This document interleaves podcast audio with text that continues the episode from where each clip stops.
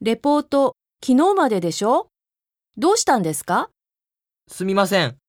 今週は忙しくて、レポートを書く時間がなかったんです。実は試験が3つもあって、食べる時間も寝る時間もあまりありませんでした。週末、必ず書いて出しますので。